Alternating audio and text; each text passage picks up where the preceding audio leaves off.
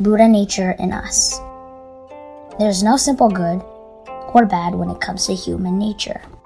The so called good people or bad people are labels we put that are oversimplified and rough.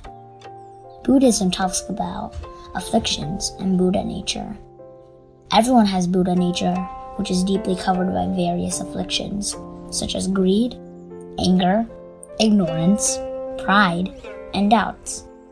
When troubled by afflictions, we tend to act in a way that creates evil karma.